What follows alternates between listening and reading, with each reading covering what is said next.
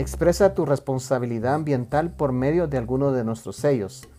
Verificación técnica y objetiva con la que marcas la diferencia.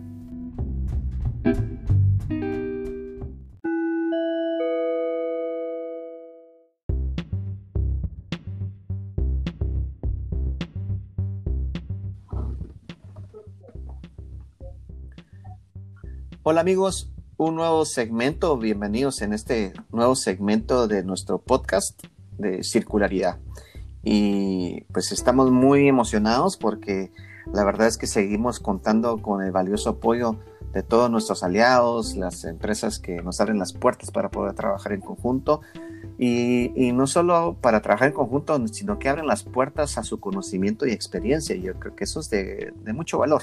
Creo que mientras uno comparte más información, eh, recibe una gran cantidad de información y esperamos que eh, en este nuevo segmento ustedes eh, reciban pues datos, experiencias, historias que, que alimenten su conocimiento, que los actualicen, que les haga recordatorio sobre algunos puntos que creemos que es importante de seguir mencionando. Y hoy, pues hoy es viernes 12 de febrero, estamos abordando un tema muy importante y ya lo hemos mencionado aquí en el podcast, que es el agua. Hoy vamos a hablar del, del recurso hídrico. Y para ir directamente a, a, la entrevista el día de hoy, pues tengo el gran gusto que hoy nos puedan, hoy vamos a hacer una entrevista con dos colegas. Pues hoy tengo el gran gusto nuevamente de tener acá como invitada a nuestra querida, estimada Mónica Maldonado, que ella pues es parte, socia fundadora de SM Tecnología. Eh, ella eh, es parte de, la iniciativa de Sociotech. Eh, SM Tecnología es parte de nuestro, nuestra iniciativa Sociotech. Ya estuvo con nosotros en una primera entrevista. Pero hoy también, también tenemos a un invitado también muy especial, a nuestro estimado Rodrigo Rosso López. Él, él está en Colombia, tanto Mónica como mi persona estamos en Guatemala y Rodrigo está en Colombia. Y hoy vamos a hablar de, de agua. Ahí vamos a empezar a entrar en el contexto de, específicamente que vamos a hablar de agua. Entonces, bienvenidos amigos. Eh, Mónica, un fuerte abrazo, igual que Rodrigo. Espero que todo bien en casa. Y bueno, les los invito a que, a que la audiencia los escuche, eh, que puedan dar un mensaje de introductorio. Mónica. Excelente, pues muchas gracias Luis. Eh, saludos a todos. Realmente de nuevo muy emocionados, ¿verdad?, de compartir con ustedes esta experiencia. Pues hoy justamente, como les menciona Luis, eh, invitamos a, Rodrigo, es un colega que está en Colombia, tiene bastante experiencia en el tema ambiental, tanto en la parte de monitoreo de agua, monitoreo de ruido, monitoreo de calidad de aire. Así que gracias Rodri por estar con nosotros y, y qué bueno que nos apoyes aquí a compartir esta información a nuestros colegas. Gracias. Eh, buenos días a todos. Eh, un saludo especial desde Colombia. Eh, agradezco a los colegas de Guatemala por la invitación. les mando un mensaje de salud y prosperidad en este 2021.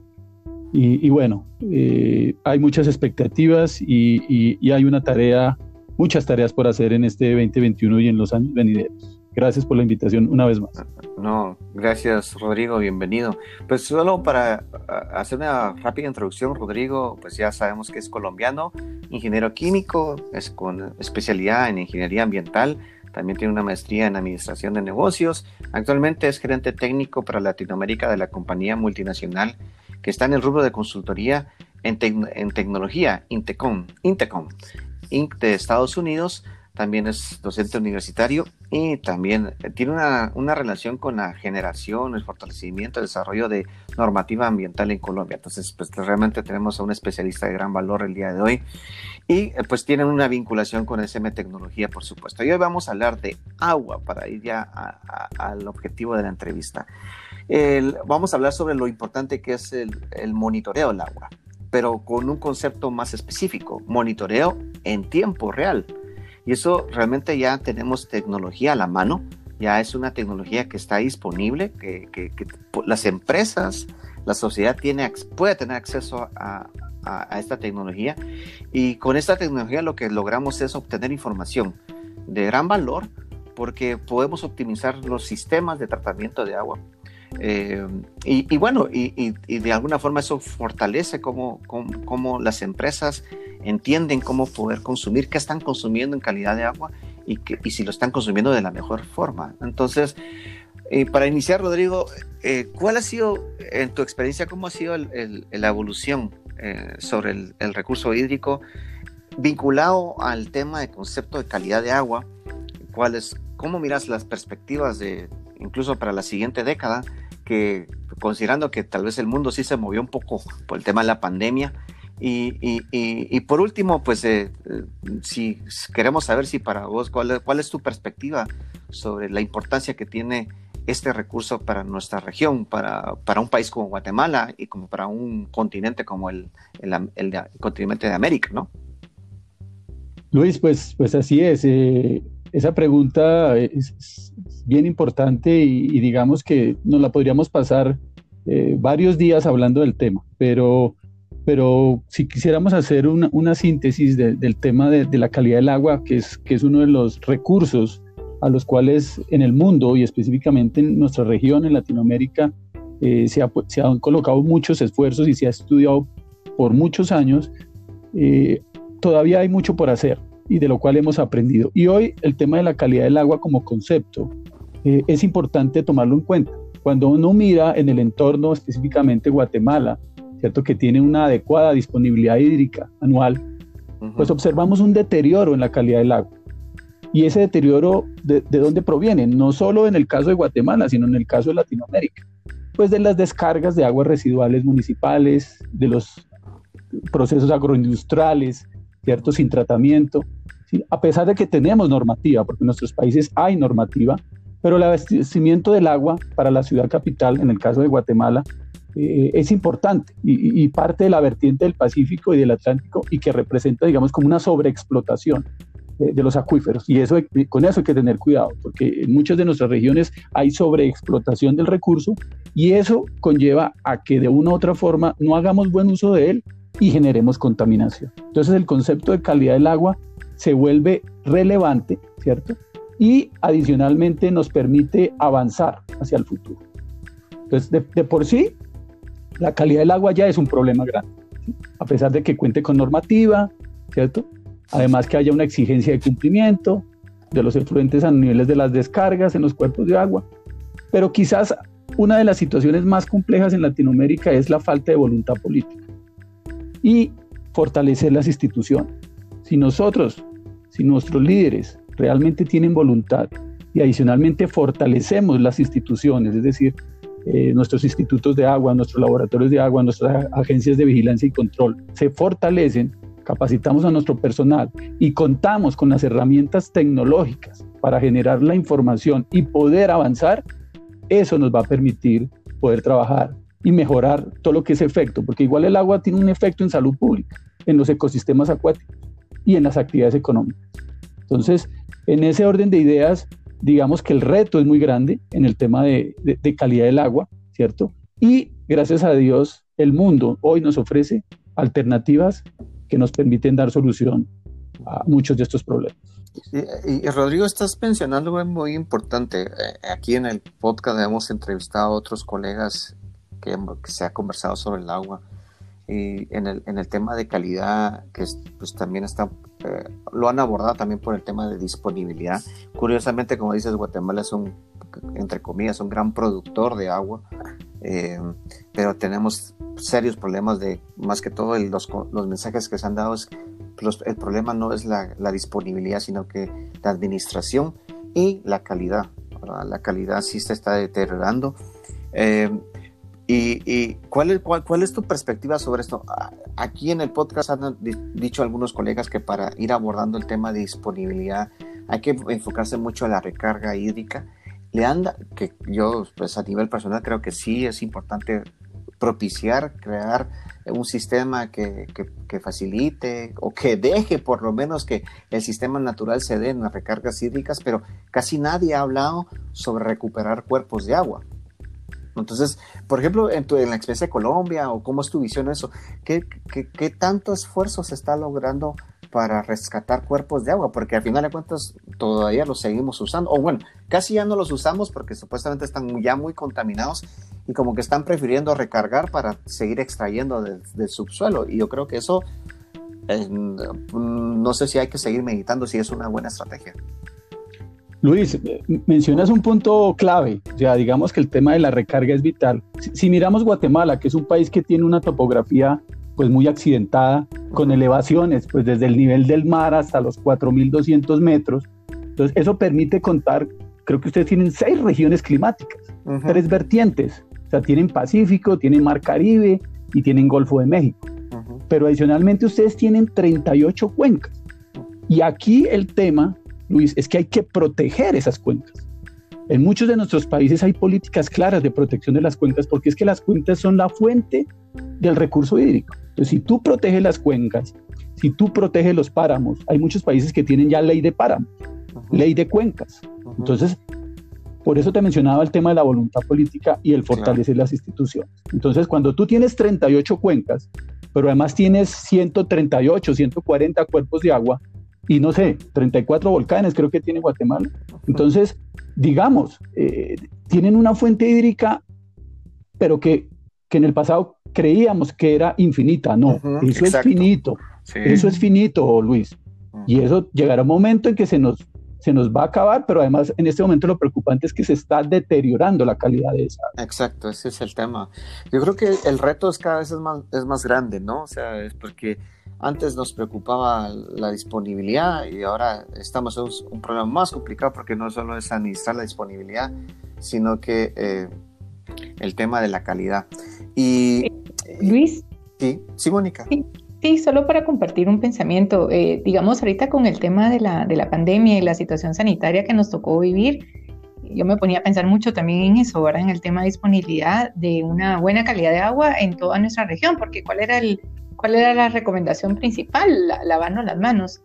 Y, es triste pensar que en muchos lugares de nuestro país no tenemos acceso a, poder lavarnos las manos con agua potable. Entonces, eh, pues se los dejo como comentario porque para mí era, era algo bien, bien difícil de asimilar, ¿verdad? Sí, sí, no, por supuesto. Es, es, como cuando decían, vamos a entrar a la educación virtual y, y, en el caso de Guatemala, pues el estado de, las, de muchas escuelas, por ejemplo, en el sector público, pues están pensando en virtualidad. Estábamos pensando en solucionar un poco la situación con la virtualidad, pero eh, no hay una infraestructura mínima, ¿no? Eh, entonces, algo que, que, Rodrigo mencionó en es voluntad política. Yo creo que no sabías, no sé si allá escuchaste o te contó Mónica, Rodrigo, que pues en Guatemala acaban eh, de establecer un viceministerio del agua que esperamos que, que, sea una buena idea y que no solo esté bien diseñado, sino que este viceministerio dentro del Ministerio de Ambiente y Recursos Naturales de Guatemala, pues eh, creo que por ahí va el asunto y, y sí se está, creo que uno de los conceptos que quieren ir fortaleciendo ahí es la gestión de cuencas. Entonces, esperemos que ese, ese término de voluntad política en el caso de Guatemala siga prosperando, eh, esperemos que así sea.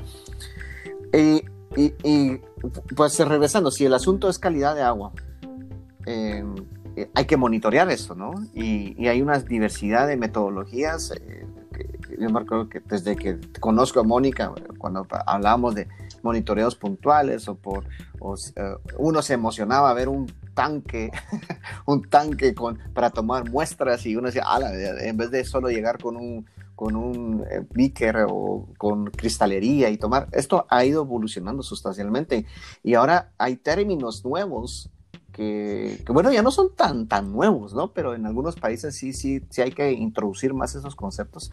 Y es el concepto de Big Data, ¿sí? O sea, e, esta captación de datos y no solo la captación, sino que los sistemas de que permitan que esa gran cantidad de información se interprete rápido y que otorgue información útil inmediatamente, ¿no? Y que eso está muy amarrado a incluso hasta el uso del Internet.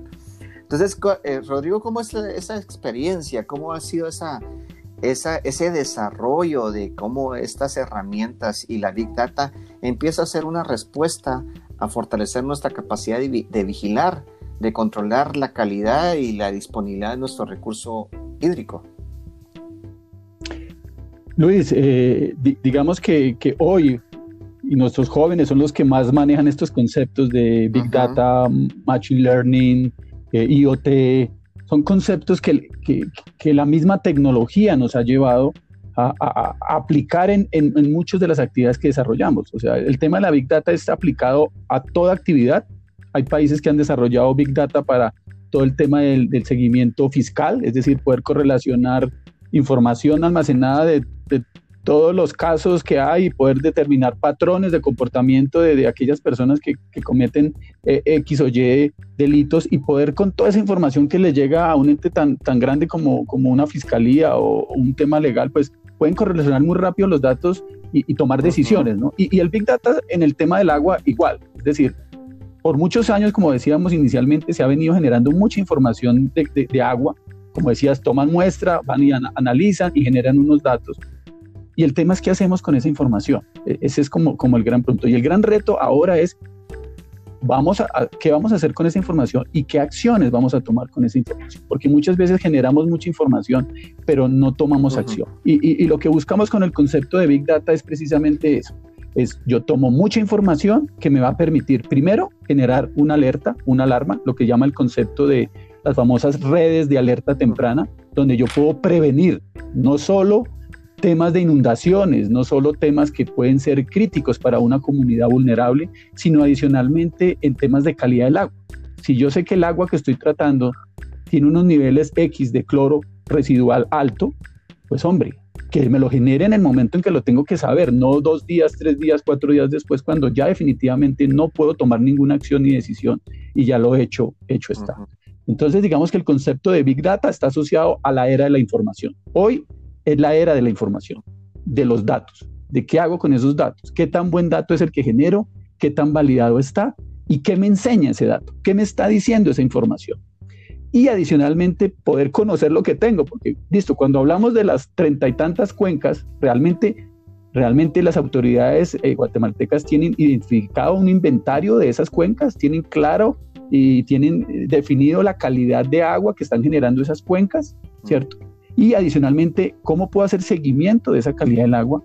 Vigilancia y control, que es, que es lo más importante cuando, cuando hago eh, todo ese análisis y, y, genero información. Conozco, tengo un inventario claro de mis fuentes generadoras del recurso hídrico, le hago un seguimiento, una vigilancia y un control, ¿cierto? Determino esa calidad del agua, cómo se transporta, ese, cómo se transforma, perdón, esa agua en el momento en, que se emite y llega finalmente al grifo, si estamos hablando de agua potable al, al, ciudadano en, en Ciudad de Guatemala, ¿Y qué pasa con esa distribución del agua? Porque en la distribución el agua también tiene contacto con muchas, con muchas, eh, muchos elementos, ya sea eh, la misma planta, la misma tubería, eh, la misma toma de la muestra. O sea, en esa distribución también tengo que hacer un, un, una evaluación de monitor. Y finalmente el uso final. Pero toda esa información finalmente la tengo que correlacionar, ¿cierto? Entonces, claro, muchos dirán, es demasiados datos. Claro, es demasiados datos. Pero si tengo un sistema de gestión eh, útil, estoy tomando una medición en tiempo real, tengo un monitoreo in situ,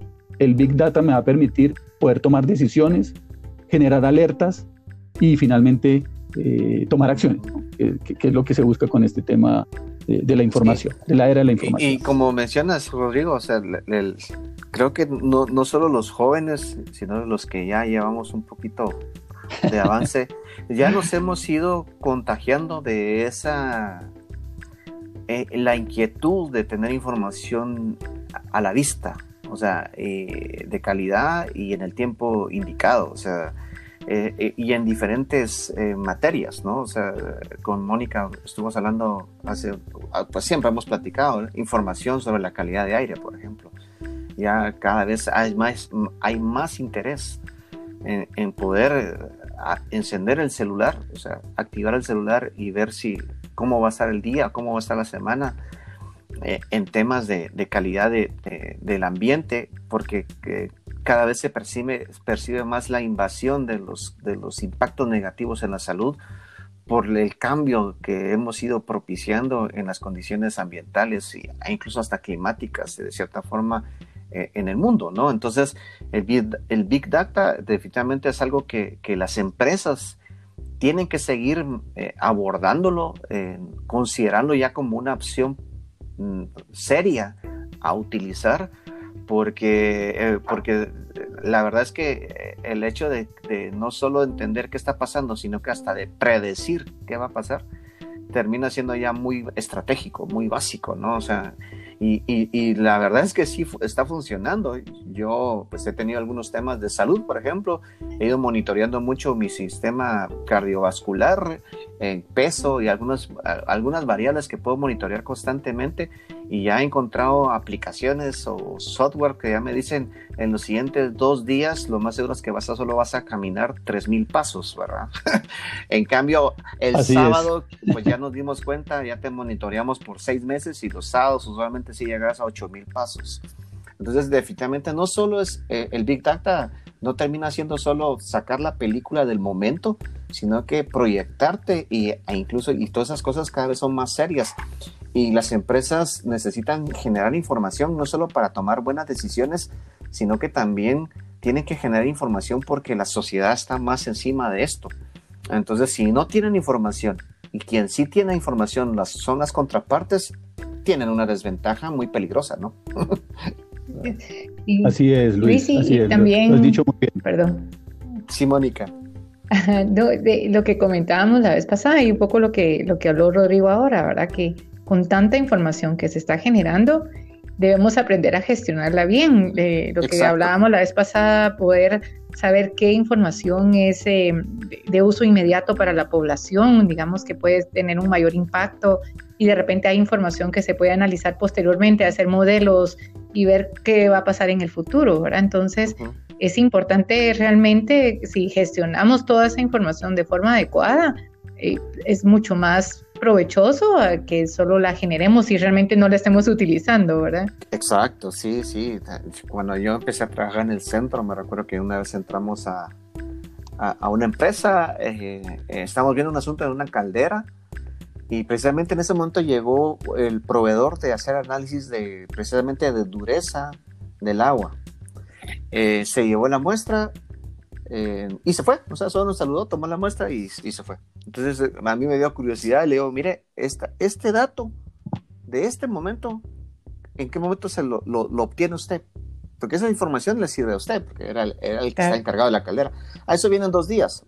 ok, yo creo que algo no está bien, Leo. O sea, ¿de qué le sirve a usted saber que hace dos días tenía esta dureza del agua? Ya pasaron dos días que, pudo haber perdido eh, energía, ¿verdad? Se, volvió ineficiente su sistema. Entonces, definitivamente cada vez es más importante. Y lo que hablamos con, con Mónica Rodrigo es que en el mundo, y por eso lo vamos a hablar ya en el, posiblemente en el siguiente punto, es que eh, la tecnología ha ido avanzado y, creo que cada vez hay un menú más interesante eh, de que, que, implica calidad de información que se capta versus también el nivel de inversión que se hace en esas tecnologías, porque usualmente en los mercados es que mientras más preciso es, eh, eh, y tiene más componentes que, que, colaboran a esa precisión, usualmente las inversiones pueden resultar más interesantes, pero que era un mercado, creo que esa fue la tendencia inicial, ¿no? La precisión tenía una, una super, un super valor. Con el Big, con el big Data creo que han ido medio cambiando un poco. No, no es que la precisión no tenga valor ahora, pero ahora las alternativas, eso es lo que hemos hablado con Mónica, las alternativas es que hay tecnología que posiblemente no es súper precisa, pero te da un sistema un poco más accesible para tener más datos, para poder ser más preventivos. Es decir, en este momento ya tenemos que hacer unas, ya nos salimos de un rango establecido, entonces ya sí tendríamos que hacer una medición más sofisticada, con una super precisión o con otro tipo de metodologías, porque entonces eso implica tal vez posiblemente que las empresas puedan ir negociando en sus presupuestos qué pueden invertir, qué no, porque hay muchas empresas que por eso no hacen nada, de, se basan en ese concepto es tan, tienen la percepción que es muy caro que no pueden hacerlo. Entonces este mercado ha ido cambiando, ¿verdad, Rodrigo? Luis, tocas un punto bien importante y es romper paradigmas, ¿no? O sea, digamos que un primer paradigma es creer que no tenemos acceso a la tecnología y hoy nuestra región tiene acceso a la tecnología a unos costos asequibles.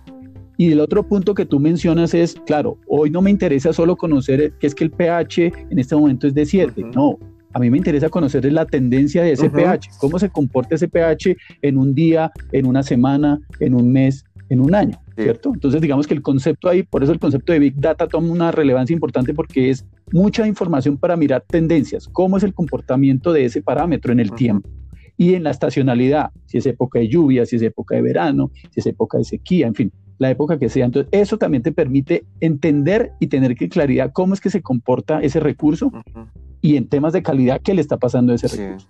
Y el otro, el otro punto importante que mencionas es el tema de que hay desarrollos y está, aparece el concepto del microsensor, es decir, ya no el equipo sofisticado, muy complejo, sino un sensor con el cual casi que tú podrías monitorear en tu casa, no solo la calidad del aire, sino la calidad de tu agua, cuál es el agua que estoy consumiendo.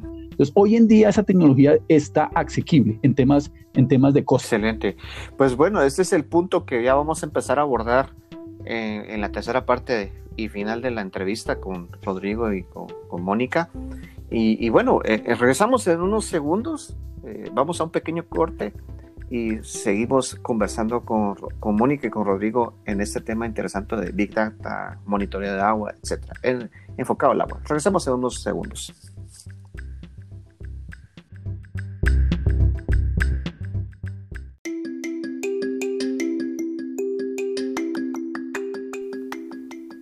Mejora tu desempeño ambiental con nuestro programa de teleingeniería, especialistas ambientales con asesoría virtual y efectiva.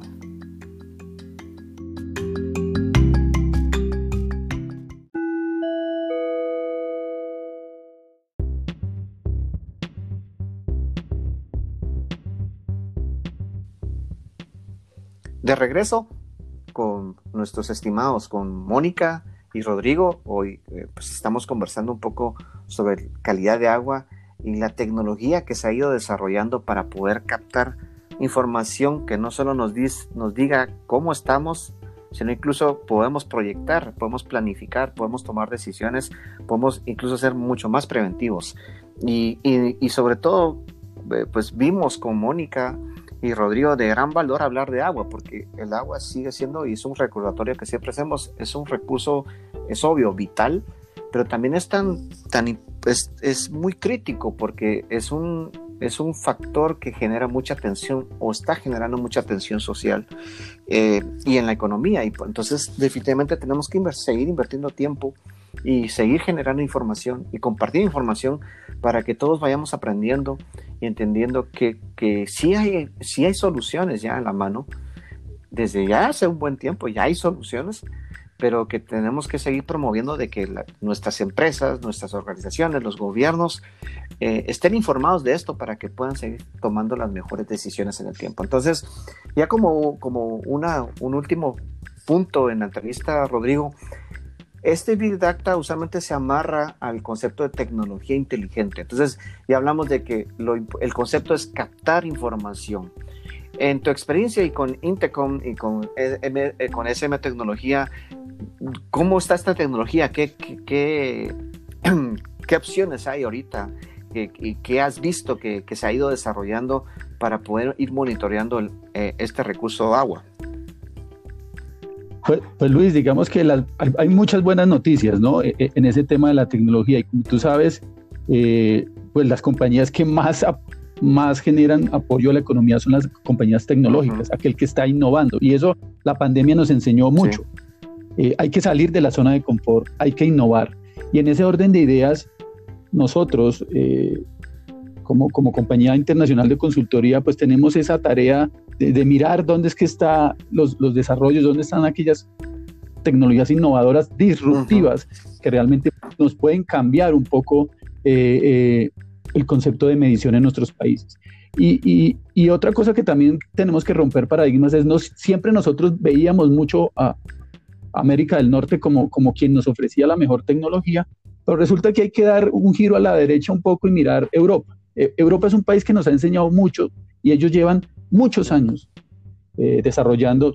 Si uno va, si uno tiene la oportunidad de poder ir y conocer los ríos eh, europeos, pues se sorprende uno de ver esa agua cristalina, esa agua, dice uno, oh, oh, sí se puede, sí se puede. Si ellos lo han hecho por muchos años, ¿por qué nosotros no? Entonces, ellos han sido gestores de esa tecnología y hoy en día nosotros trabajamos con compañías europeas, específicamente con una compañía en este momento que es la que eh, tiene una tecnología disruptiva que es la compañía Scan de Austria, es una compañía que nació en el, en el año 2000, lleva ya más de 20 años y su función ha sido poder monitorear sobre todo toda esta agua superficial que, es alimento a nuestras plantas de potabilización y finalmente poder ofrecernos un agua de calidad. Entonces, Scan, Scan es una compañía que, que, tiene tres conceptos importantes, que es el concepto de inteligente, el concepto de smart, hablamos de smart city, hablamos de eh, smart technology. Entonces, fíjese que todo va, va, va de la mano del concepto de inteligente, pero además utilizar tecnologías de última generación, los sistemas ópticos. Antes tomábamos muestra, llevábamos a un análisis químico donde utilizábamos químicos que son agresivos con el medio ambiente, que están afectando la salud de quien hace el análisis, el laboratorista que trabaja con sustancias que son cancerígenas. Entonces, finalmente lo que se busca con la tecnología es poder eliminar el uso de, de, de cualquier sustancia química y utilizar solo la tecnología. Cuando yo hablo de sistemas ópticos, estoy utilizando la luz, la luz para medir, ¿sí? Entonces el concepto que muchos vimos en, en, en, el colegio de, bueno, ¿cómo mido esto? Ah, con un espectrofotómetro, un espectrofotómetro que tiene una, aprovechemos las propiedades de la, de la tecnología ultravioleta visible y con eso podemos generar y medición. Y esto es un poco lo que, lo que ofrece esta compañía Scan, que es inteligente, sistema de tecnología óptica, pero lo que tú mencionabas, medición online en tiempo real, es decir, que yo tenga datos instantáneos para tomar decisiones, para generar alertas y para que eh, realmente podamos tener, tener una información eh, válida. Entonces, el tema de la información, que es vital, la gestión, es decir, cómo, cómo gestiono ese recurso, cómo tomo la acción una vez tengo el dato, los resultados, si son resultados validados, claro, es una técnica que en los laboratorios tradicionales funciona. Entonces yo tenía mi, mi, equipo de laboratorio que colocaba la muestra ultravioleta visible en longitud de onda 250 nanómetros, pero ya lo tenemos para medición en línea ¿Cuánto se tardaba ese análisis en laboratorio? No sé, tres días. El DBO5, por ejemplo, que es demanda bioquímica de oxígeno, cinco Exacto. días. Pero para mí un dato de cinco días en una descarga de una planta de tratamiento ya no me sirve, porque ya la descarga la hizo, ya dañó el acuífero, uh -huh. da, ya, da daño el reservorio, ya dañó el lago. Uh -huh. O sea, ya hicimos, ya generamos el impacto y no lo pude controlar. Entonces, con este tipo de tecnología inteligente sí puedo prevenir, puedo generar una alarma, puedo generar una alerta y además puedo tomar una acción, cerrar la compuerta de descarga, por ejemplo porque no, no puedo descargar a mi, a, a, mi, a mi recurso y poder con esos resultados retroalimentar y hacer una mejora continua del proceso. Que eso se lo aprendimos a los japoneses, el famoso Kaizen. Uh -huh. Venga, yo hago esto, cierro el ciclo y vuelvo. Entonces ya la descarga no la hago aguas abajo, sino la hago aguas arriba. Entonces, si una industria va a tomar el agua, la, la, la tiene, el agua tiene que venir tratada y tiene que venir de calidad si yo la voy a usar en mi proceso los japoneses en eso y, y las, las, las, comunidades eh, eh, orientales en eso son muy efectivos. Es decir, claro, yo voy a tomar el agua, pero no como lo hacemos en nuestros países, que la tomo, que la tomo aguas arriba, cuando ya el agua viene bien. No, la voy a tomar aguas abajo. Entonces eso implica que usted tiene que haber hecho un proceso previo para que esa agua que va a tomar sea de calidad para claro. su proceso. Entonces es, es, un poco también de generar cultura, pero, pero la tecnología me permite eso. Entonces el concepto de, de poder tener tecnología innovadora medición de tiempo real, online y bueno, inteligente porque me va a ayudar a tomar decisiones. Exacto. El, el, es, esto definitivamente eh, cada vez se está aplicando más y, y como bien, dice Rodrigo, eh, el, el, el, mercado tecnológico eh, en, este, en este espectro eh, va tan rápido que definitivamente cada vez se, eh, se, se, avanza muy rápido en ese sentido y las opciones van una tras otra, ¿no? Y, y, sí hay que estar muy bien informado para, para contar con la, pues con la mejor tecnología, la, la que se aplique en, a las mejores condiciones de nuestro trabajo, de nuestras operaciones. Entonces, definitivamente, pues eh, eh, es, esto que estás compartiendo el día de hoy, Rodrigo, para, de, eh, de, mi parte es de gran valor, porque sí es un buen recordatorio. Recordar a todos los amigos que, que la tecnología está, está creciendo en este sentido y que ustedes pueden tener la información en su teléfono a la vista, que es, tal vez es una, es una frase muy trillada, pero es que sigue siendo vigente.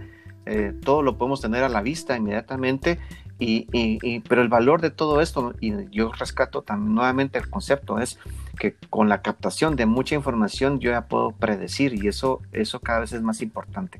Principalmente como se está dando la variabilidad climática en nuestros países, ¿no? O sea, principalmente porque por temas de cambio climático, variedad climática, como quieran llamarle, los riesgos de, los eventos climatológicos cada vez son más fuertes, más intensos, eh, intensos en algunas regiones del mundo. Eh, en caso de Guatemala, el Caribe, el tema de los huracanes es más complicado, por lo tanto la predicción cada vez tiene más valor y salva más vidas y eh, genera menos enfermedades a largo plazo. Entonces, enfermedades que terminan siendo carísimas para las personas y para la sociedad, y no digamos las pérdidas humanas que se dan por estas causas y no por un proceso natural, ¿verdad? Porque a fin de cuentas todos pasamos a otro nivel después de, en el tiempo, ¿no? En, este, en esta vida. Entonces, pues la verdad es que muy agradecido, eh, Rodrigo, por, por este espacio, por, por contarnos que existen soluciones pues es obvio que siempre los invitamos a que busquen a, Mónica, que busquen a Rodrigo. Eh, creo que es, es muy fácil de encontrarlos ahora con el Internet. Pero, eh, pues también ellos, ustedes pueden encontrar a Mónica por medio también de nosotros, eh, del Centro de Producción Malimpia, y, estoy seguro que van a encontrar una, pues, opciones muy interesantes y que les va a dar un gran valor a, sus operaciones, a, sus vidas, a sus empresas, eh, porque la información cada vez tenemos que tenerlo más a la mano en calidad y en tiempo. Pues eh, solo los invito, eh, Mónica, te invito a que pues para ir cerrando ya, ya estamos muy bien con el tiempo, que puedas darnos un, pues, un mensaje de cierre y despedida, igual que también después de Mónica, pues invitar también a Rodrigo a pues mandar ya un mensaje de cierre, de conclusión, en esta entrevista. No, pues muchas gracias Luis, gracias a todos. Realmente eh, pues me emociona mucho ahora poder hablar de estos temas y, gracias a Luis por darnos este espacio. Eh, hablamos de temas importantes, no solo de tecnología, sino de cambio de paradigmas, de cultura, de concientización. Entonces, realmente es algo, es algo integral eh, y, todos queremos algo mejor para Guatemala, para toda nuestra región y para el mundo. Así que de veras Luis, te felicito por esta iniciativa de, los podcasts. Es, es una puerta para, para, poder comunicarnos con la gente de una forma más fácil y rápida, un poco en, la línea de tecnología, ¿verdad? Así que eh, saludos a todos y Rodrigo, Vale, Mónica y Luis, de verdad que pues también aprovecho para agradecer el espacio. Eh, sí quisiera compartir con, con los escuchas y es eh, pues que una de las causas principales del deterioro de, la calidad del agua es la ingobernabilidad manifiesta. ¿Y, cómo se manifiesta? En la indiferencia del ciudadano. Es decir, nosotros somos parte del cambio. Si nosotros como ciudadano cuidamos nuestro, nuestro río, nuestro lago, estamos contribuyendo a la calidad del agua la falta de cumplimiento de las leyes, claro, relacionadas. O sea, si hay instituciones fuertes, van a haber seguimiento y va a haber control. Sí. Entonces, considero que, que, ese es y que la población debe ser informada. O sea, este tema de, del Big Data y de la tecnología es para que la comunidad esté informada. Nosotros somos agentes de cambio en nuestro barrio, en nuestra ciudad, en nuestro país. Pues tomar conciencia de que también somos parte del cambio y que si tenemos información, podemos tomar acciones.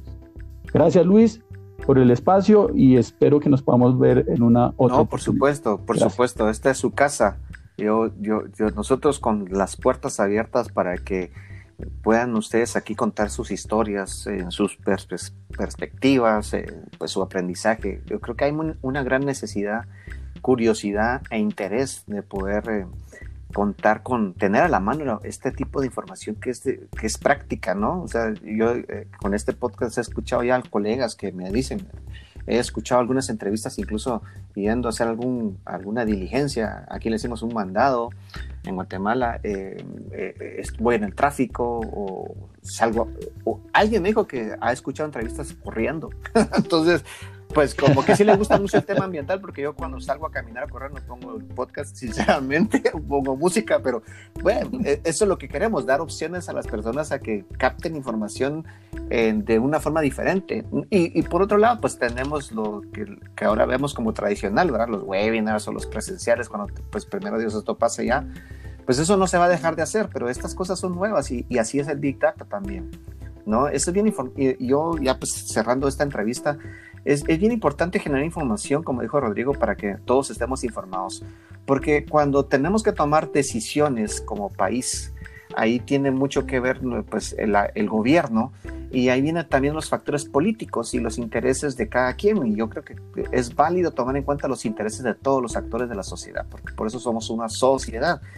Eh, pero creo que es bien importante que estas mesas de, de discusión, de toma de decisiones, desarrollo de normativas, de incentivos, de lo que sea, si nosotros no tenemos información técnica, yo creo que ahí es donde siempre entra, y he hablado con muchos colegas, entra mucho el poder político, o sea, ¿quién tiene más fuerza política? ¿Quién tiene más poder de más herramientas para que influenciar en la toma de decisiones de otros? Pero cuando tenemos datos, cuando tenemos tecnología atrás, pues en la tecnología dices, mira, el, ¿cuánto es el dato que tendríamos que tener? 200 miligramos. ¿Cuánto es la, la, tendencia? 250. Entonces estamos mal, se acabó. En cambio, si no hay datos, uno puede decir, no, yo creo que está malo. Y otro puede decir, no, yo creo que estamos bien. Entonces, la información, amigos, la información, tenemos que seguir luchando por tener acceso a tecnología para generar información, para que podamos tomar las decisiones claras, claras, así de tajantes, basados en data y que no sea basado en, en plenamente en, posi en, posiciones, en intereses, porque eso también no es que sea totalmente malo, pero a veces sí hay consecuencias y eh, cuando hay consecuencias alguien termina pagando esa factura. y sobre todo es el ambiente y la salud. Entonces, pues muchas gracias por estar con nosotros. Es seguro que esta información va a ser de interés para todos.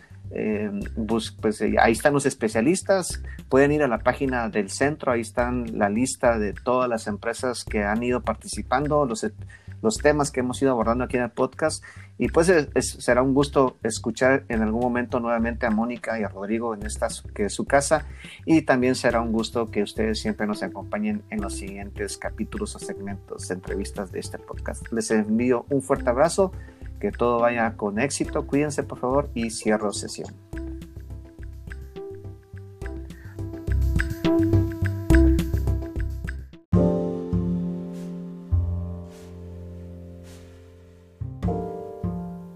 Circularidad, un espacio para hablar de ambiente, eficiencia de recursos, producción más limpia y economía circular.